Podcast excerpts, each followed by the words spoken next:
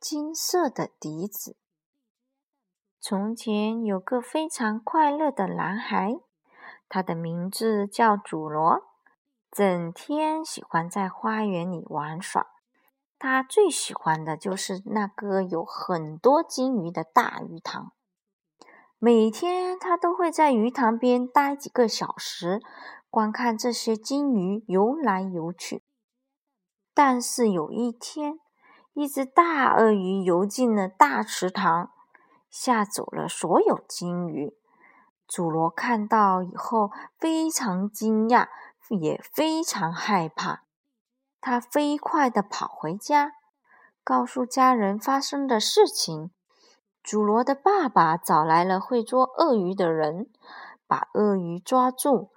并将鳄鱼送回了它原来生活的大河里。但是从此以后，祖罗再也不敢出去了，再也没有看到过金鱼们。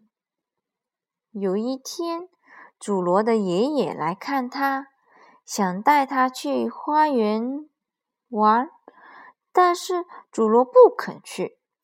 于是，爷爷走到了大池塘边，拿出他的金色笛子，吹奏起来。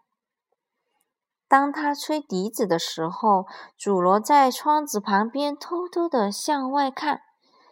爷爷吹得太好听了，当笛声响起来的时候，金鱼们立刻浮出水面，开始在池塘中欢快的游来游去。